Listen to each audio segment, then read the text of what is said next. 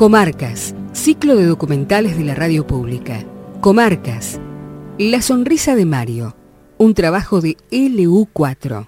Mario Almonacid, en el país, es posiblemente un nombre que solo recuerdan y destacan los veteranos de Malvinas. En Comodoro Rivadavia, Mario Almonacid es una calle, la de su casa, que antes se llamaba Araucarias. Y también una escuela, que antes era la 737 y por voto democrático se llama desde hace una década Soldado Mario Almonacid. Eh, mi nombre es Florencia Caro Lancaster y soy directora interina de la Escuela Provincial número 737, Soldado Mario Almonacid, desde el 2 de julio del 2012. Yo comencé a prestar servicios en la institución en el año 2007 cuando funcionábamos en Polonia y Kennedy en turno vespertino. Era vicedirectora de la escuela. Y después pasamos acá en el año 2008 con edificio propio. Bien. Eh, sí, yo ya estoy en la escuela y el nombre tenía este, su nombre propuesto, Soldado Mario Almonacid. Se hizo una convocatoria muy importante a mm, alumnos, eh, docentes de la comunidad eh, y a padres lo de padres era optativo, podían votar si ellos querían o no, pero de docentes y alumnos era obligatorio el voto. Eh, la escuela solamente era escuela provincial número 737 y eh, se inicia esta convocatoria para, ponerle un nombre a nuestra escuela. Eh, eso ocurrió en el año 1995, llevaba cinco años de creada la institución, ya que la misma ayer cumplió años, 32 años, fue creada el 15 de marzo de 1990. En ese momento hubieron varias propuestas de nombres. Este, la que recuerdo es la del soldado Mario Almonacid, que la realizó un portero de nuestra institución, eh, que era un, es un portero fundador de la escuela, eh, Walter Dante Natera. Él propuso que, que, llevara el nombre de Mario Almonacid por ser el primer soldado fallecido en Malvinas. Mario Almonacid es el primer soldado caído en Malvinas, en Georgias del Sur, para ser más precisos. Así relató ese duro momento otro veterano comodorense que compartió instrucción y el vuelo de ese helicóptero, Manuel Avelino Borges. Decíamos el abuelo, era, nuestro abuelo porque él eh, había tenido prórroga de dos años, creo, en ANET, y justamente por estudio, así que entró con dos años, eran dos años mayor que nosotros y le decíamos el abuelo, era un, era un muchacho muy, muy divertido, él en ningún momento estaba triste ni, ni te decía que no, ni nada, él siempre con una sonrisa en los labios. Eh, eso es lo que siempre recuerda uno, a pesar de poco tiempo que estuvimos juntos, imagínate que yo Mario lo conocí en el 80, cuando entramos en el 81, en agosto, y esto fue en en abril del 82, en ese tiempo que estuvimos juntos, que quizás fue, fue suficiente para conocerlo, para saber que una persona es buena y que tiene buen corazón, ¿entendés? Y bien muchos muchachos, viste, que, que, vos recordás con el Fideo, por ejemplo, el Fideo también un muchacho alegre, o sea, siempre, siempre estábamos, andábamos juntos, ¿entendés? Siempre como orense o chubutense, digamos, eh, había gente de Trelew, de la había gente de acá de la, cordillera, mucha, gente buena. Yo recuerdo que Mario cuando, cuando estábamos por desembarcar, momentos previos, este, nos dan una naranja y un sándwich de mortadela. Y Mario no quiso comer. Eso lo recuerdo patente, vos sabés que me quedó grabado. Mario no quiso comer y lo veía, lo veía mal, le pregunté si qué, problema tenía, porque no tenía hambre, y eso no, estoy bien, me decía, estoy bien, no te hagas problema. Como que se alejaba. Eh, nos acomodamos y este, estábamos desembarcando, estábamos ya por eh, aterrizar y, se sintió un disparo, una ráfaga ametralladora, no sé cuánto sería, porque en ese momento no, te das cuenta. lo veo que cae Mario al piso y a mí me hieren acá al costado y bueno, después otro muchacho más que también le veo que lo, que lo de gravedad y bueno, el helicóptero hizo así un movimiento hacia un hacia un cerrito que había ahí, aterrizó y, ahí, este, bueno, con el susto y todo eso, que no teníamos nada, eh, imagínate que no sabías para dónde salir corriendo, ni no veías nada, ellos nos seguían disparando y, llegó un momento que eh, no nos podíamos levantar porque parecían que eran, no sé, eran 100 veces contra nosotros porque no, no, no, no los veíamos, nos disparaban. En, un momento, bueno, eh, cesaron un poco el fuego, eh, subimos a una loma y de ahí más o menos podíamos ver, cómo se movían, cómo se cambiaban de posición y todo eso.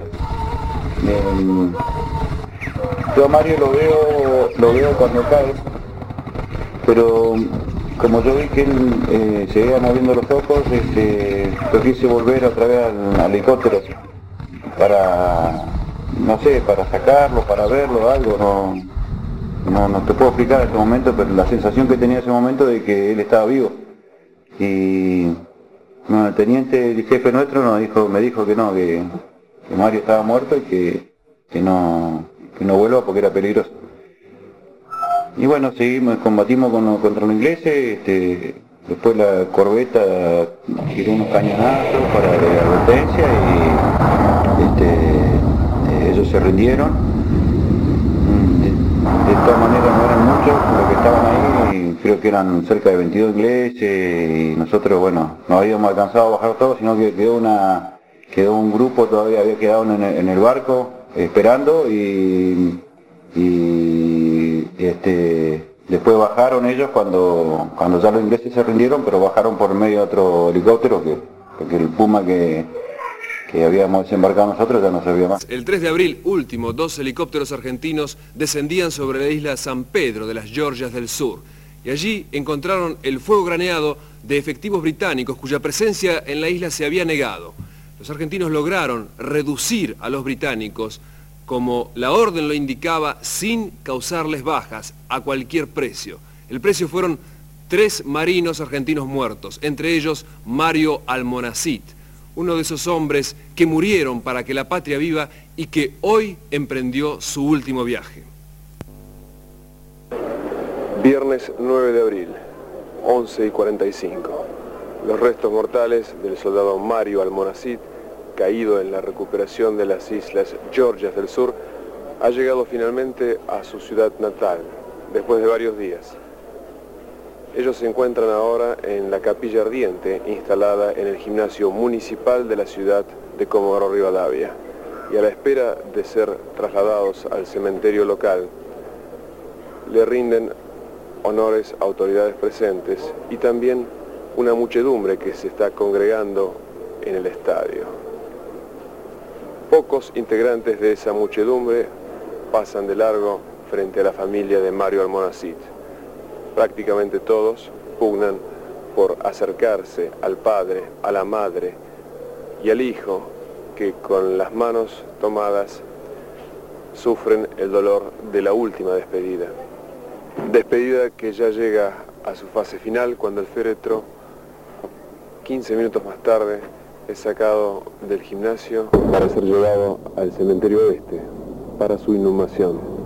El día ha sido decretado de duelo provincial, como por otra parte lo señala la bandera argentina a media asta.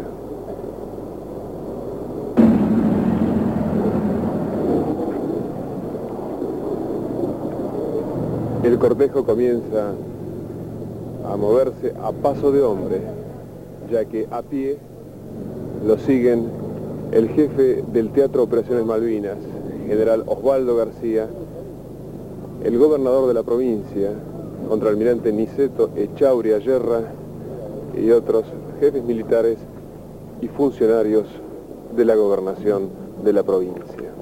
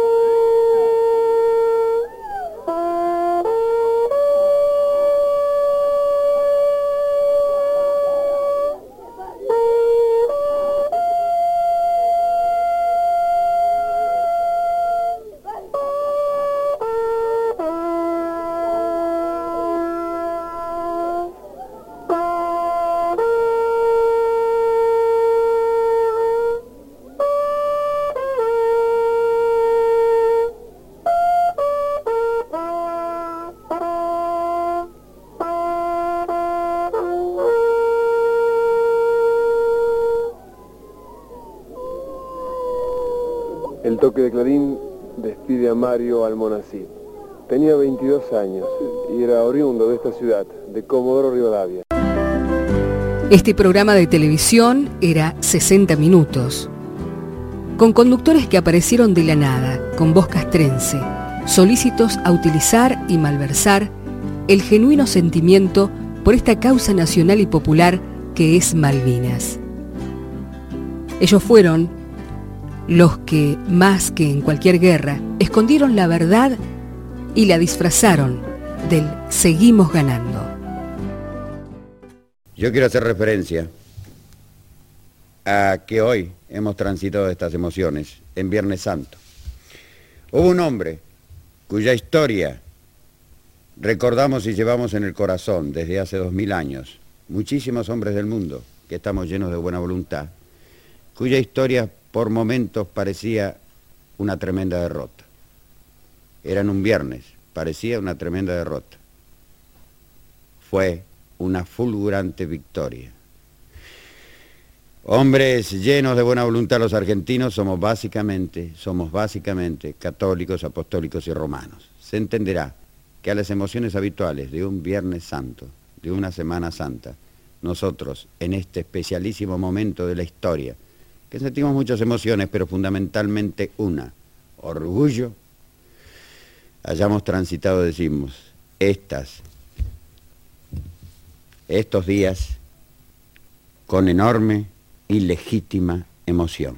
Pero señores, la mente fría, nos reencontramos en cualquier momento y mañana a las 11 de la mañana en Plaza de Mayo, todos los argentinos nos miran desde el mundo pues bien, que sepan que estamos definitivamente unidos. Gracias, señores.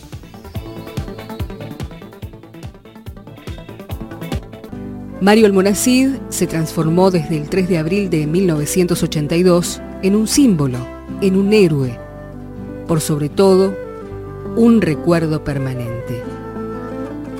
Sus compañeros de la guerra, los de Comodoro, lo adoptaron como un símbolo, un hermano, y por eso a sus padres los tomaron como propios. Para mí Mario Monací es, eh, eh, fue el primer eh, soldado caído que nació en Comodoro Rivadavia y representa mucho para, para los comodorenses, para los veteranos de guerra de Comodoro.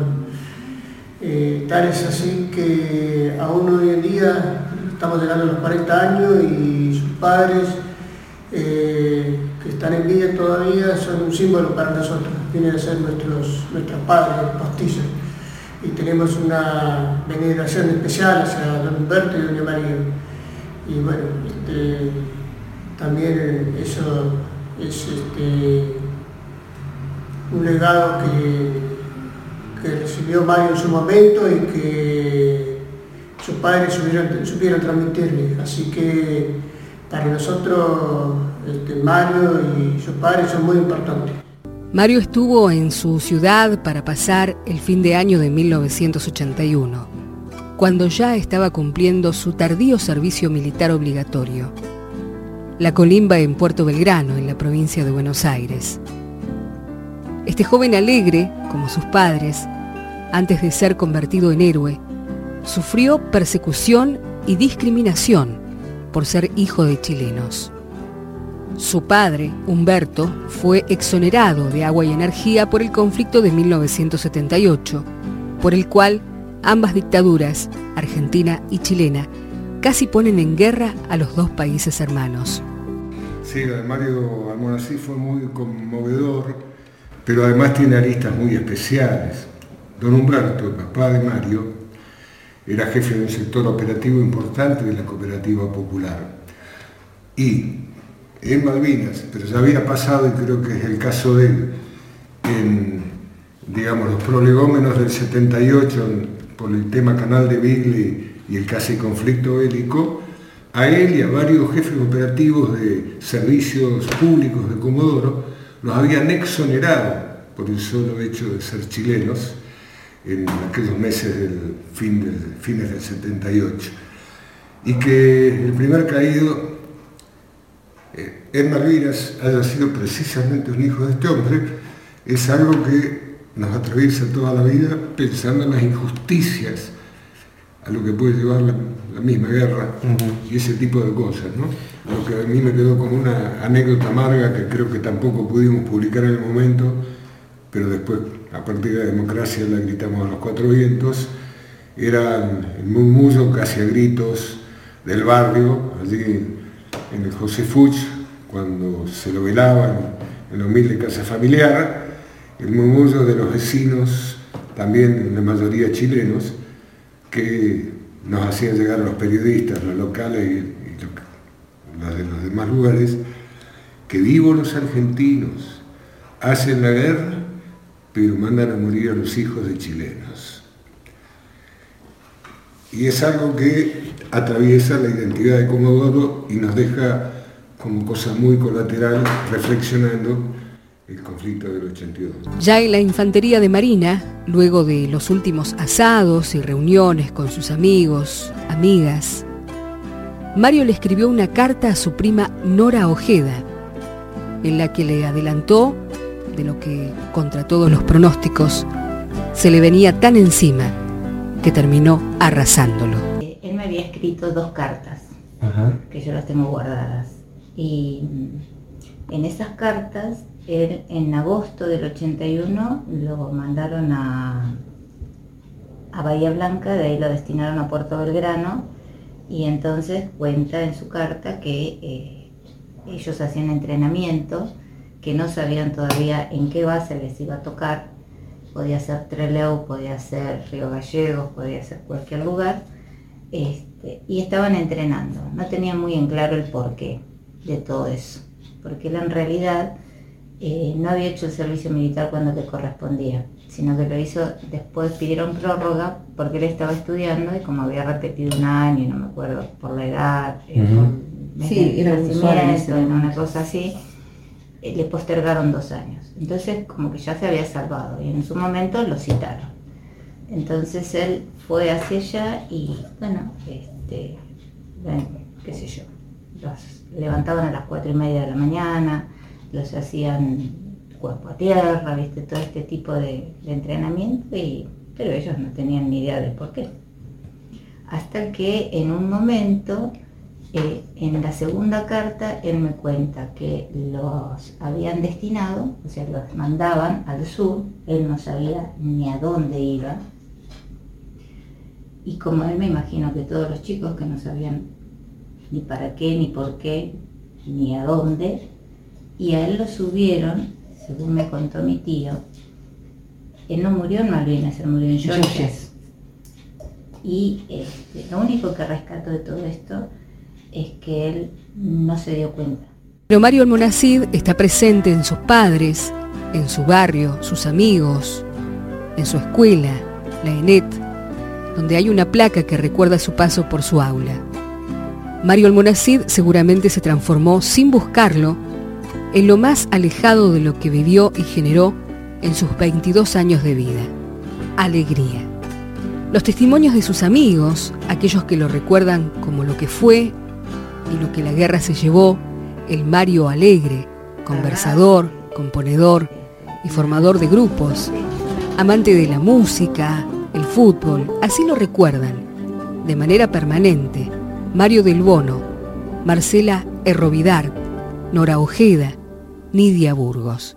Lo conocí cuando yo estaba haciendo el servicio militar, eh, junto con su primo Willy, el Monací, eh, estábamos haciendo el servicio juntos y bueno, en una salida de Franco, él me lleva, que hacían un asalto como era antes, y bueno, ahí lo conocí a Mario, y después de ahí siempre fuimos grandes amigos, como todo un grupo que, que habíamos formado de amigos.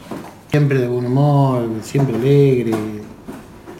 Aparte, siempre nos veíamos, era todo joda. Eh, música de todo tipo, tanto de los 80 y bueno, la música nuestra de rock argentino. Yo a Mario lo conocí cuando tenía 13 años, yo entré a primer año en la NET. Eh, como siempre, eh, los chicos más grandes detrás en un lado, Enet, éramos Mm. ocho mujeres, el resto eran varones. Mario estaba en cuarto año y nos hicimos amigos. Desde ahí hasta, bueno, hasta los últimos días que, que estuvo, que fue cuando, yo no recuerdo si fue febrero o marzo del 82, fue la última vez que lo vimos, cuando fuimos a acampar todos juntos.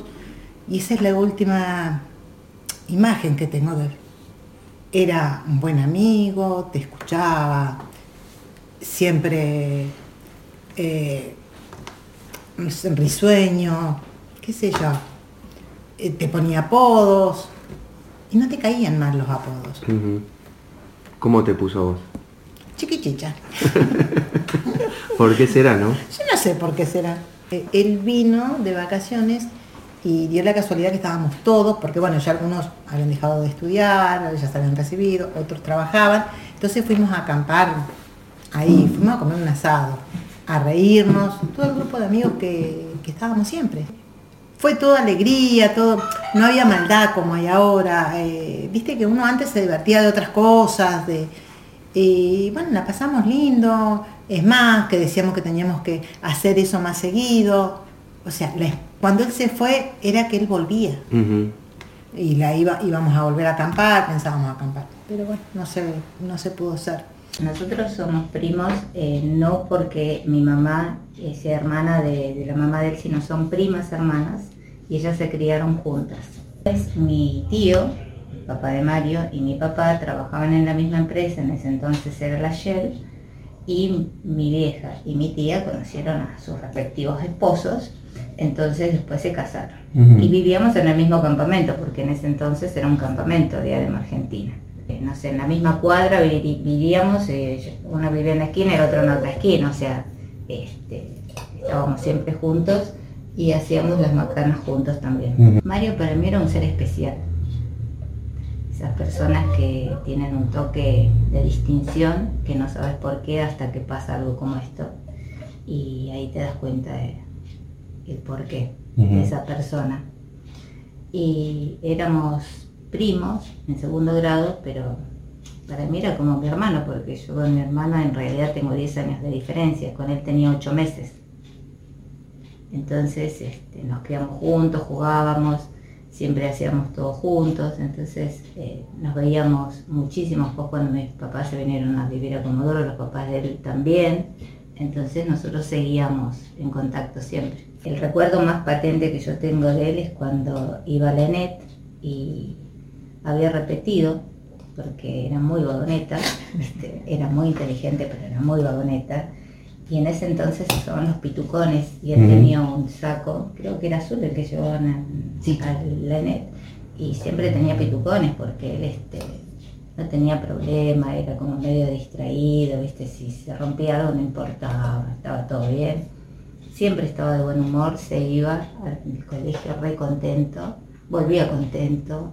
eh, ¿viste? Entonces vos decís, es raro.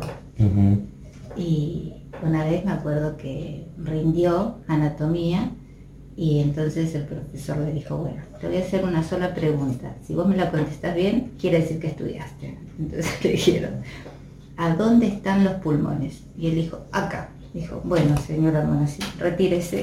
Desaprobó. Lo conocí en un- los bailes, en los bailes de una eh, discoteca porque eh, él estaba en la promoción eh, muy pronto a, a egresar, entonces este, allí nos empezamos a conocer. Él, sus primos, nosotros. ¿Cómo era? Ya te digo, era alegre, era, era un tipo que, que, que era querible, ¿viste?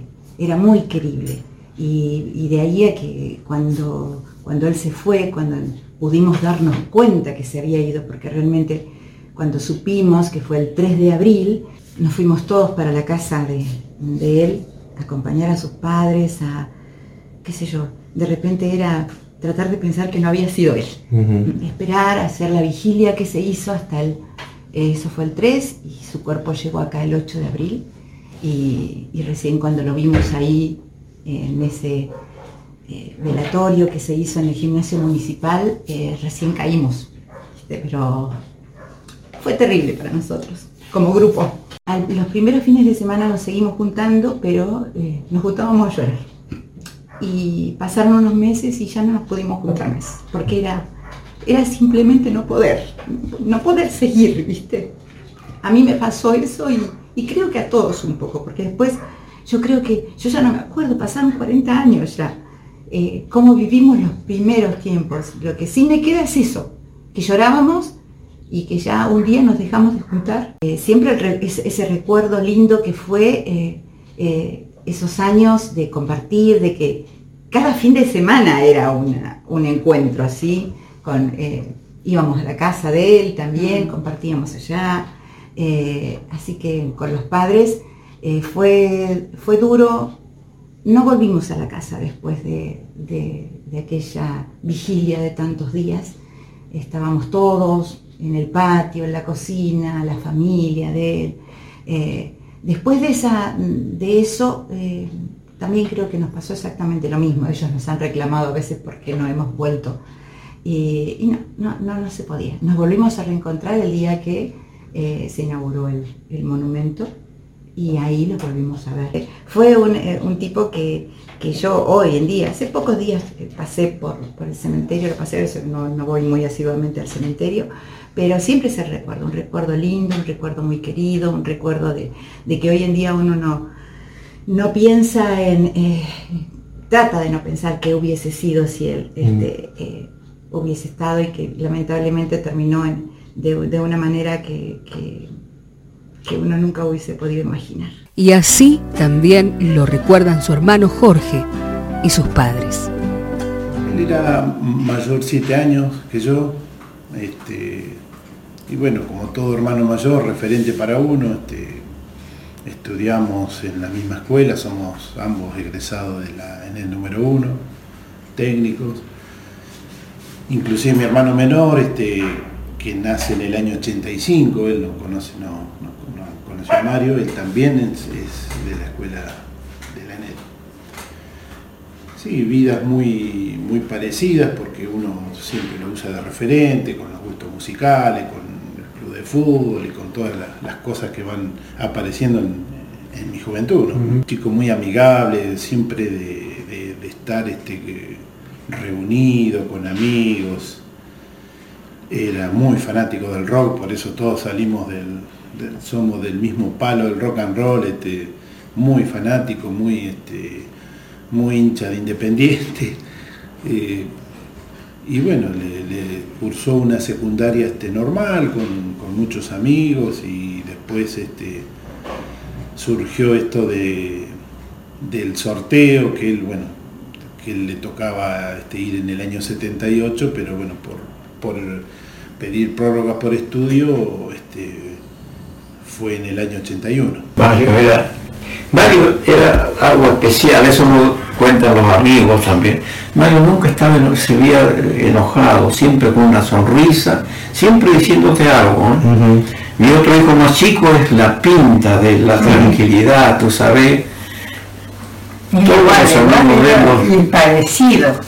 que, ah, Y mira, él nació el 31 de, de marzo y el- la- cuando cayó Mario el 3 de abril, mira, tres días más y nacieron, el mismo día. Sí, Mario era un chico especial. Todos sus amigos lo recuerdan por lo que era Mario. eh, Mario era muy este, mm, cuando, lo amigable. vieron, cuando lo vieron que llegó con su traje, la cantidad de chicos que llegaron, se llenó el patio, todo, todo. No teníamos como teníamos a, a- este, a- ahora, ¿vio? Pero igual era una cosa que no lo dejaban entrar. ah. ¿Qué cosas le gustaban a, a Mario? Supongo que la mira usted porque siempre la, la mamá es la encargada de, no sé, a lo que nos gusta la milanesa, la milanesa. La milanesa, la Ahí milanesa, está. papa Sí. frita. Él venía de René con sus amigos, estaba en la fuente, había un calefactor allí donde está el radiador, ahí arriba que tenía la fuente con la mesa. Y él, ay, Daniel, Así que le pasaba haciendo milanesas. Milanesa, las comidas que a ellos les gusta, ¿vio? Y nunca solo, siempre con amigos, siempre con amigos. él siempre le gustaba estar con alguien. Siempre estar Siempre con tenía alguien. muchos amigos. Con chicas, chicos, se juntaban una barra. Imagine, el recuerdo de Mario es permanente, imagínense, ustedes vieron ahí el cartel que hay en la puerta. Tú sales afuera, entras y ya ves cartel acá vio Mario Almorací. Salís a la calle, están los carteles que dices, la calle Soldado Mario Almorací, imagínate. No es que solo esta fecha, esta fecha que se acerca, lógico, es más por el, por todo, ¿no? Pero el recuerdo es permanente, permanente. Sí, pero de dolor más que nada. Sí. Orgullo, yo quisiera tener mi hijo. Como que uno, qué sé yo, una cosa que Pero- no hay explicación, no hay, una vez no puede explicar lo que uno siente. Más nosotros estamos tan agradecidos a todo el pueblo de Comodoro porque Mario está presente siempre en los medios de comunicación como ustedes. El recuerdo es permanente de Mario. Ustedes saben que nosotros cuando se hizo los 20 años de, Ushuaia, lo pasaron a buscar acá los sobrevivientes del crucero. Ya nosotros lo habían llamado, pero él te- tenía problemas, estaba en un brazo inmóvil. Y no querían morir, no se fueron hasta que no lo fuimos. Pero, pero ¿por qué no nos avisaron? No nos avisaron, se vinieron de sospecha lo pasaron a buscar. Y me decían los, los chicos, en aquellos tiempos jóvenes todavía, ¿no? Que ellos este, no habían visto algo así como la, la gente del sur, cómo lo recibían las ci- ciudades, los pueblos de ellos, y no es tanto ¿eh? de lo que es el 2 de abril, pero acá ellos estaban sorprendidos de todo. Para estos familiares y amigos de Comodoro Rivadavia, la guerra comenzó a ser lo que es toda guerra, ese infierno generalmente no buscado desde el mismo 3 de abril. Ese día en el que esa sangrienta decisión, enferma de poder y soberbia que tomó la dictadura se llevó tal vez al mejor de todos ellos. que mi hermano Mario había sido este, caído en, en Georgia el día 3 de abril. Ahí arranca, arranca una, una pesadilla que, que fue bastante dura, mucho más para mis padres, por supuesto, para mi mamá. este, el, estado de shock que entró fue, fue muy fuerte, este, porque encima este, el cuerpo nosotros lo recibimos cinco días después. Eh, Recién el día viernes tuvimos el cuerpo última hora para poder hacer este, el velatorio como corresponde. Entonces esa semana fue un- una catarata de gente que llegaba y, muchos periodistas a, entrevistar a mi papá. este, mi mamá mi mamá este, se la pasaba este, en estado de shock, acostada, con, toda la, tristeza y el llanto que, te acompaña en ese momento.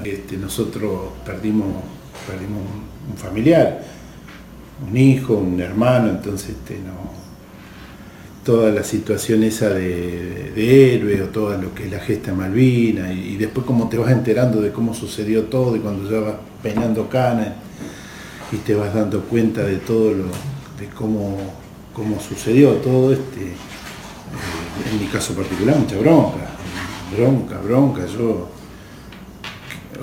si volvería el tiempo para atrás, yo no quisiera que esa guerra se hubiese declarado, o sea, hoy tendríamos a mi hermano con nosotros, es así.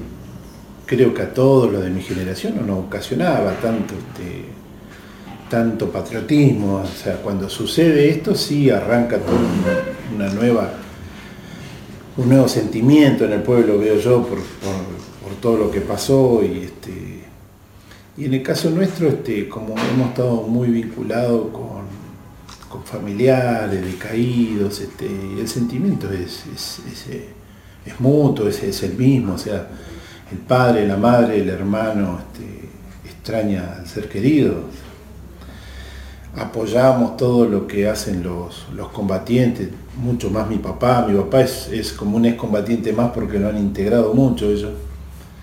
Entonces este, los queremos mucho estos muchachos porque la verdad que han sufrido, han sufrido horrores, horrores, el olvido de, todo el poder político, de la, sociedad que lo sabemos todo, entonces este, eh, hemos, hemos estado siempre acompañando esa causa nosotros, por ahí yo más desde el silencio y mi papá por ahí más de, estar con ellos porque lo han, muchos lo han sentido como un padre, este, le han dicho muchas veces. Yo le dedico siempre, como me toca, voy a misa todos los domingos, somos muy católicos con, mi señora, entonces siempre le dedico alguna, alguna oración y cuando y siempre le dedicamos misa para su descanso, en la fecha, en los cumpleaños, en la fecha del fallecimiento y, siempre que se pueda, ¿no? Eh, lo, honro desde, desde esa manera. Quizás cuando recién pasó, sí, porque era muy pibe yo, entonces este, por ahí estás, este, estás este, tratando de conectarte de otra manera, hablando, ¿no es cierto? Mi mamá sí lo manifiesta así, ella, ella reza y bueno, ella te dice que, se siente bien haciéndolo así y bueno, está, bien que lo haga. Y para mí eh, fue muy indignante hasta el día de hoy. No, no lo entiendo. No entiendo eh, que manden a chicos a pelear por algo que no sabían ni por qué, ni, ni a dónde, con eh, lo que tenían los chicos eran unas armas viejísimas, que no tenían ni grasa, no tenían algunas balas que estarían vencidas. Y después eh, todo lo que pasaron los chicos en Malvinas. Lo que debe haber sido estar en plena estepa patagónica en las Malvinas sin nada, con un traje de soldado y no sé si tendrían alguna campera abrigada, pero esos chicos, eh, la verdad que me acordé hoy, no tengo las caras de ellos, pero me imaginaba lo que deben haber sufrido y el miedo que deben haber tenido. La verdad que es muy fácil eh, dictaminar una guerra desde un escritorio y decir vayan a pelear, pero el que realmente idea todas esas cosas está en un escritorio a, miles de kilómetros. Es más, no lo sigo entendiendo, no, no me entra en la cabeza, no entiendo el por qué, porque fue una guerra inútil, a mi entender, ¿eh? fue una guerra inútil que no tuvo ningún sentido. Y me acuerdo los cumpleaños, me acuerdo, eh, bueno, cuando hacen todos estos homenajes, y pienso interiormente que no sirven de mucho porque realmente los podrían haber protegido de otra manera, los podrían haber, eh, no sé, cuidado y, no sé, había otras vías antes que una guerra, porque era contra una primera potencia. Sí, eh, lo perdimos, lo perdimos como, como amigo, este, sus padres por sobre todas las cosas. Eh, fue, un, dolor tremendo tener que acompañarlos en, ese primer momento este, donde todos estábamos este, sin saber qué, qué, por qué. yo lamentablemente en ese momento justo había pedido licencia. Mm, eh, me iba a un lugar como a Neuquén y no podía salir porque el aeropuerto estaba cerrado. Y, bueno, no pude ver el cuerpo solamente los vi. Y bueno, después nos enteramos de lo de Mario, bueno, nos queríamos morir. Realmente estuve hasta los últimos días, pero esperando que llegara el cuerpo, que llegara el cuerpo, pero no llegaba. Y bueno, mi señora sí estaba en ese momento y todavía no éramos novios ni nada por el estilo. Así que en realidad me agarró bronca. Bronca porque desde un principio todo se hizo mal. Siendo ex combatiente también hicieron las cosas mal. Eh, en táctica, en un montón de cosas. Invierno, el invierno no era bueno para nadie porque eh, no teníamos el equipamiento para hacer una guerra con frío, con nieve, lluvia. Eh, y bueno, y Mario siempre, siempre por ahí sale en alguna conversación, por ahí de amigos, o da la casualidad que hace un comentario de Malvinas, salta Mario. Pero, pero nunca como soldado, sino como, como el amigo que era. A mí me vino a avisar Carlos a casa, un amigo de él. Eh, nos me vino a avisar de que, que Mario había fallecido, que en realidad falleció el 3. Y tiene que haber sido, yo me acuerdo que era de noche, eh, viste que hay imágenes que te quedan muy grabadas. Yo venía de algún lado, iba entrando a mi casa y él me estaba esperando para avisarme de que, de que Mario había muerto, no lo podíamos creer. El cuerpo de Mario tardó en llegar unos cuantos días. Porque yo me acuerdo que desde ahí nos turnamos todos, y te lo pueden decir los padres de él. Eh, estar con los padres, nos quedábamos toda la noche, nos íbamos al trabajo sin dormir. Eh, fue muy feo. Llegó el cuerpo de él. Hablaron muchas sinceras, porque muchos dijeron que el cuerpo nunca llegó, y sí fue el cuerpo de él. Yo lo vi. A nosotros estábamos en la casa cuando llegó a la madrugada, la noche, sí, eran como la madrugada, no recuerdo bien el horario, pero era de noche. Y a nosotros nos llevaron y nos ponían una pulsera para poder entrar y lo velaron en el gimnasio número uno. Fue una imagen tan fea eh, porque venía el cajón tapado con un vidrio en la cara. Traía hielo en la cara por los días que llevaba. Es eh, una imagen que, que no me lo olvido. Yo siempre estuve muy enojada, nunca estuve de acuerdo con que hayan ido a rescatar Malvinas, porque siempre mi idea fue de que eh, si nunca pudieron con lo que tenemos acá, ¿qué querés agarrar más? Trata de solucionar esto que tenemos acá. Después vemos qué se puede seguir. Yo nunca estuve de acuerdo. También yo era muy chica, tenía 18 años en ese momento. Pero, y después de lo que pasó, bueno, imagínate que eso pasó el 2 cuando tomaron Malvinas, que yo no estuve, estuve en desacuerdo totalmente. Eh, después de lo que pasó con Mario, peor todavía. Yo hasta el día de hoy no puedo ver un documental de Malvinas, eh, no me gusta hablar de Malvinas, porque para mí es una cosa, es una herida que nunca cerró. Y si yo pienso que si yo que perdí un amigo, eh, ¿qué queda para la familia que perdió? El recuerdo de Mario Almonacid es tan potente que no solo es pasado, sino futuro.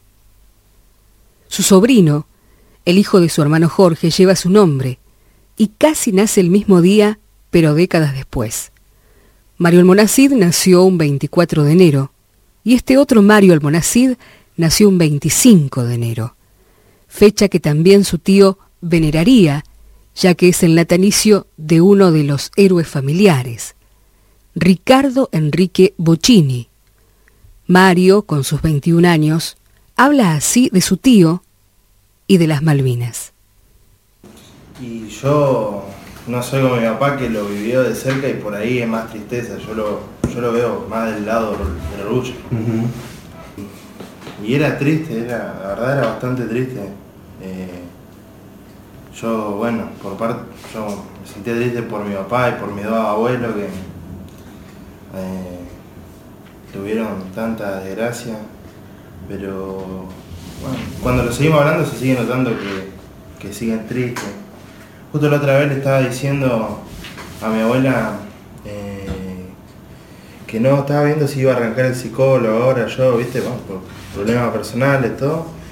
Y dice, y yo cuando falleció Mario también traté de arrancar, pero no, no me sirvió ni me gustó. Y le pregunté a mi abuela, ¿y vos no, no fuiste porque sirve? No, no, yo me trataba de guardar mis cosas para mí y no... Yo, bueno, hace poco eh, me fui de vacaciones con unos amigos y ahí le empezamos a hablar con uno de los chicos y también me dijo que su papá era excombatiente. Así que bueno, ni bien me dijo, le pregunté el nombre y se lo mandé a mi abuelo, si lo conocía. Me dice que así nomás No, no, o sea, no lo conocía, pero el nombre le sonaba. Pero sí, sí, qué sé yo, yo estoy orgulloso de, la historia de mi familia y, mi, mis amigos siempre que tocan el tema, eh, creo que sienten el orgullo y eh, no hay ningún tabú de hablarlo, no, pasa nada.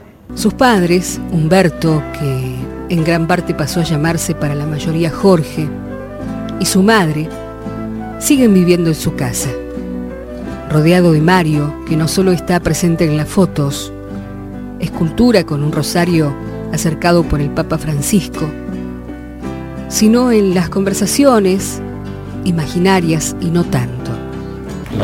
Le hablo, bueno hijito, acá, este, mamá va a hacer la comida, o no estás mirando.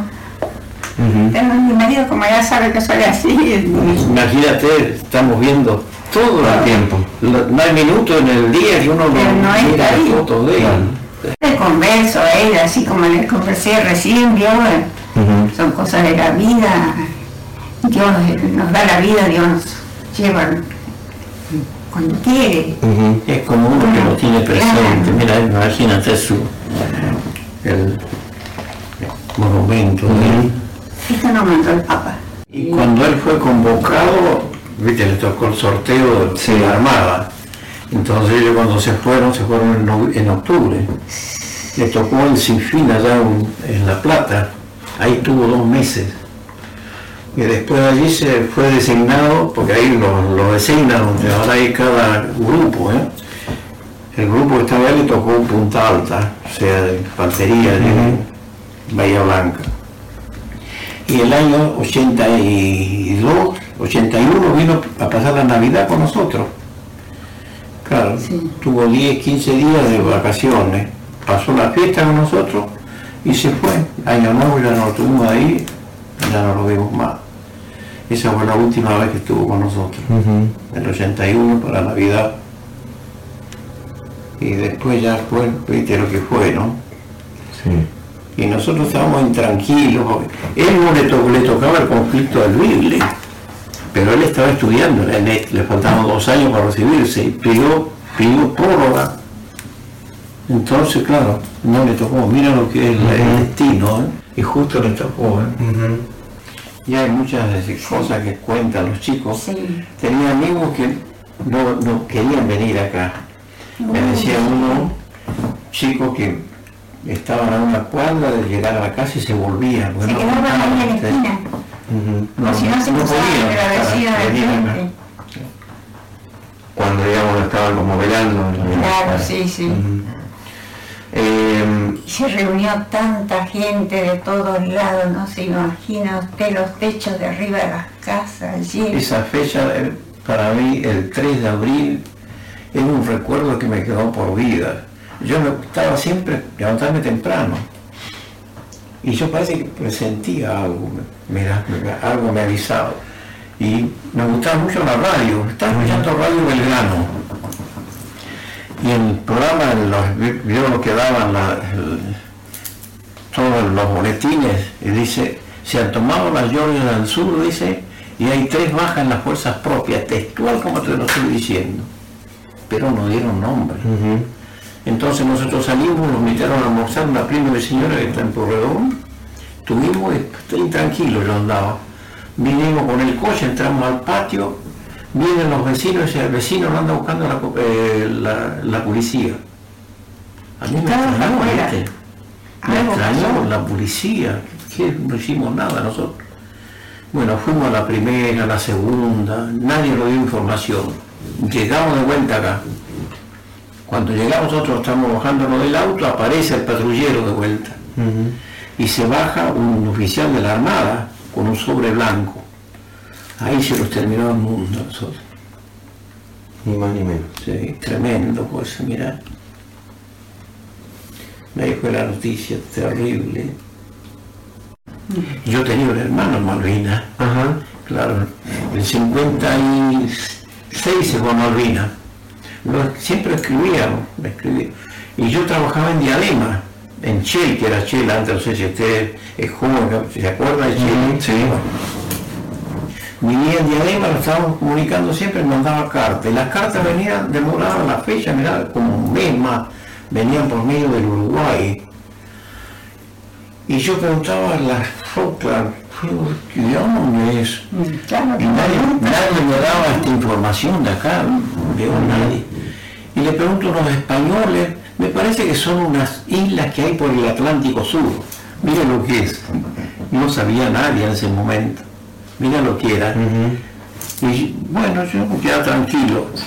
Y después, al año después, viene un, un compañero de mi hermano que estaba en Malvinas, mandó unas cartas, mandó una co- y pasó a visitarlo a nosotros. Y ahí lo enteramos más como era. la Falkland, Pero antes uno nunca sabía de eso de la Malvinas. Pero yo, este, antes no se hablaba de Malvinas, claro. Eso es lo malo, que el pueblo, los chicos en el colegio no sabían nada de lo que era Malvinas. Y después, ¿qué significa? Después era lo que, lo que fue todo, ¿no? ¿Y para usted qué significa Malvinas hoy? Y para nosotros todo, mira, nosotros perdimos nuestro hijo en la guerra, la recuperación de la isla, imagínate lo que es. Eh, ustedes a Mario obviamente lo recuerdan todos los días, todo el tiempo, ¿no? Eso está claro. Eh, pero ¿qué pasa cuando se viene esta fecha, el 2 de abril, que incluso aquellos que ni- no están nunca pensando en Malvinas, están de cerca? ¿Ustedes cómo viven estos días? No, nervioso. Es algo especial, mira. Sí, el nervioso, Uno espera esa fecha que se... Porque uno está esperando que Ya te digo, es mucho más, pero uno el, el sentimiento es siempre, la de siempre. Pero eso es algo más especial, ¿eh? que no hay forma como explicarlo a veces. Siempre las preguntas, ¿viste? Eh, Saúl es la misma, cómo se encuentran ustedes, qué te parece, cómo se puede encontrar. Ya. Es muy difícil explicar todo, Claro, muy sí. difícil. ¿eh? Y ese, bueno, revolver y revolver el dolor, ¿no? Eh, hace ya 40 años el sentimiento es el mismo. Recién hablábamos, ¿no? Porque Humberto y casi todo el mundo le dice Mario. Siempre. Eh, Todos los chicos, los veteranos, siempre me dicen Mario. todo. eso también es una vuelta de, de- de la vida interesante, ¿no? Sí, sí. Por el recuerdo de él, ¿no? Siempre. La respuesta es lo mismo siempre que le da a uno. Eh, dentro de... Uno quisiera tenerlo a él presente y no todo. Lo que se hace, los homenajes y todo. Quisiera tenerlo ahí, uno no, no este, todas esas cosas. Pero Está ya claro. pues su destino, la vida es esa y hay que aceptarlo, mira, no queda otra. Están en Darwin, no pueden llevarle una flor. Yo estuve en Darwin, yo no quería ir, porque yo le digo, los, vinieron acá unos chicos de los cascos blancos, ¿yo? y me dijeron, no, tiene que ir, usted es uno de los padres que le- fue el primero su hijo que cayó en el conflicto, no, tiene que ir, no, no. Bueno, pues yo, mi hijo lo tengo acá, digo yo. Yo le doy la posibilidad a otro padre que vaya. Y bueno, ahí me, sí, me tocó de viajar, pero muy triste. Tú ves todas las tumbas, soldado argentino solo reconocido por Dios, eso es lo que más, es lo que, lo que te pesa leerle esa frase, ¿viste? ¿Sabes lo que es eso? Padre que no sabe si es su hijo no es su hijo. Tremendo esas cosas. Todas las, crucecitas todas iguales, el mármol, la placa donde están los, nombres de los que están identificados y los que no. Ese soldado argentino solo reconocido por Dios está ahí escrito. Eh, Esas cosas muy, muy tristes, ¿verdad? ¿Recuerdan la, la voz de Mario? Sí, sí. Sí. Sí. Nunca enojado. ¿Cómo no se va a acordar? este, Saúl? Nunca enojado. Y si hacía algo no malo. Él decía, Ajá. si me, me disco un palmazo, un- dime Dios, pero él nunca, nunca, nunca. Mario no puede pegarle. Nunca lo viste, no, lo vimos enojado, Mario, nunca. Con esa sonrisa siempre. Como está arriba, así. Mario Almonacid, el hijo, el hermano, el amigo, el tío. Mario, aquel chico alegre al que lo alcanzó una guerra no buscada ni deseada. Una guerra que le arrebató su vida y la de tantos jóvenes veteranos.